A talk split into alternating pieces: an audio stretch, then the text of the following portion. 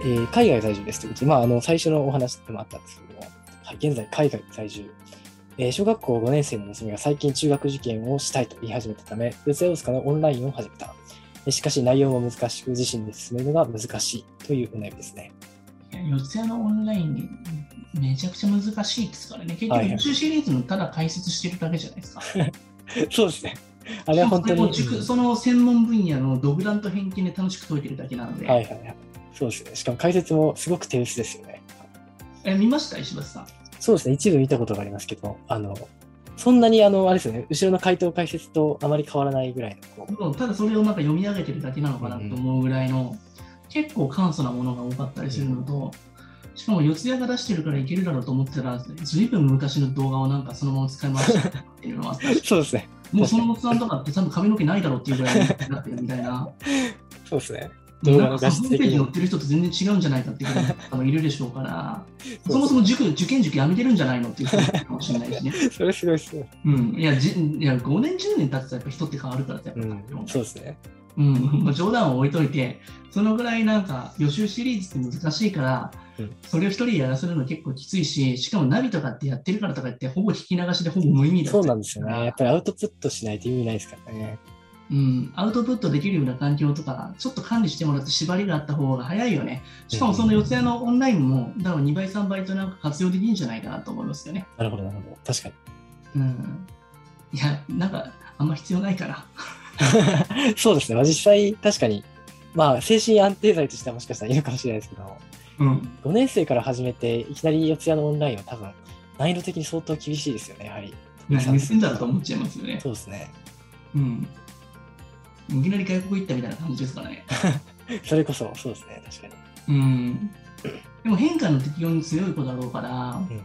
なんか逆にそこのところでだから適応できなかったら難しいんじゃないかと思うかもしれないけど、ちゃんとやり方さえなんかプロから学んでしまったら結構ようよくやるんじゃないかな、まだ若いだろうからね。ああ、そうですよね。その変化に適応する力は本当に絶対高いはずですよね。こういった海外に在住されてるということまあは。基本的にさ、もうバイリンガルだよね、脳みそが。そうですね。普通の人よりもさ、処理がすごい多いわけじゃないですか。うんうんうん。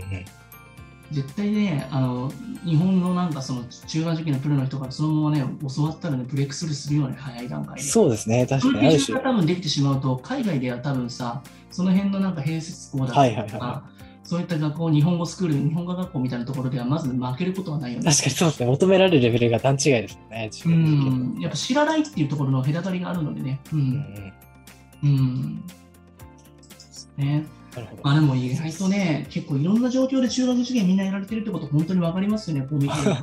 そうですね。この時代においても本当にいろんな環境から受講されている方がいらっしゃいますね。僕らのこういったところのなんかこのライブセミナーを受け取ってみ聞いてる人とかって結構安心されるっていうのはいろんな状況下でみんな頑張ってるってことがやっぱりね理解していただけるからなのかなと思いますよね、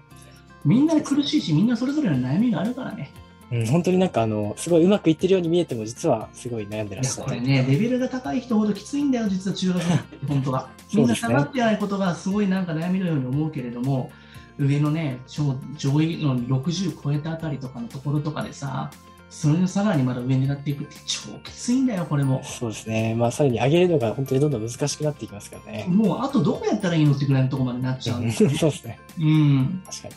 だからね、ある種低いことって結構可能性しかないから、ちょっと頑張ったらすぐに結果出たりするんで、そうですね。正しいやり方さえ知ればね。確かうに確かに。ん、僕失らうものがない。あ本当に御三家とかも大変な子たちを見てきてるからさ、うんそういうふうなことを思うと、少しの努力でちゃんと正しいやり方やれば50って超えてくるし、本当の勉強の正しさって分かるから、うんもう絶対諦めないでほしいなと思いますね。ちゃんとした情報あればちゃんと解けるし、うんうんうん。そうなんだよね。本当大変な人たちって実は上の方の方がしんどいんだよっていう。そうですね。 確かに。終わどりちらも、う結ん構辛いしね、またね。大側は本当にチャレンジャーであの攻めていきますからそうそねう。そうある種気が楽ですよだね。からね、結構本当短期間で、その自分が偏差値40代だったり、60ぐらいの学校受かるってことも、やっぱ大側の思考強いんだなと思いうますよね。ん、そうですね。守る側はやはりいろいろ考えなきゃいけないから難しいですうね。ん。まあ、そういったいろんな視点で結構みんな頑張ってるってことをね、中学受験ってやっぱ思ってくれたら、この梅雨の時期もね、意外とそんなまあ大したことないのかなと思っちゃうかもしれないん で。そうですね。まあ、これから本格的に梅雨に入っていきますそうですよ、私も何気に糖質制限して何もないあのご飯とか立ってますから、今。それは本当にあのささっきの打ち合わせで聞いて、本当に衝撃を受けましたね。この、あの、本当にお忙しい時期に糖質制限をされているっていう。いやーでもやっぱり何かを目標達成しようと思わなかったらそのなんかさ子供たちにもさやっぱ感化されるかなと思ってああ、こちらの努力っていうのはやはり伝わりますよね。伝わるでしょやっぱりななんかでも僕って無意識に最初になんかそういったなんかマイナスじゃないけど結構きついのにさらにきついことを載せていったらそれが緩和されるんじゃないかなってよくわかんない思考で今までやってるんです よねで結構そうですね、苦行をあのすごく重んじられてるなっていう感じがしますね。多分好きなんだろうねきっとそうですね。そういうのがうん多分無意識下にそういうのを突っ込んでいってるかうら、ん、 多分そういう変態の人たちが見てくれてるんだと僕は信じてるはいなるほど。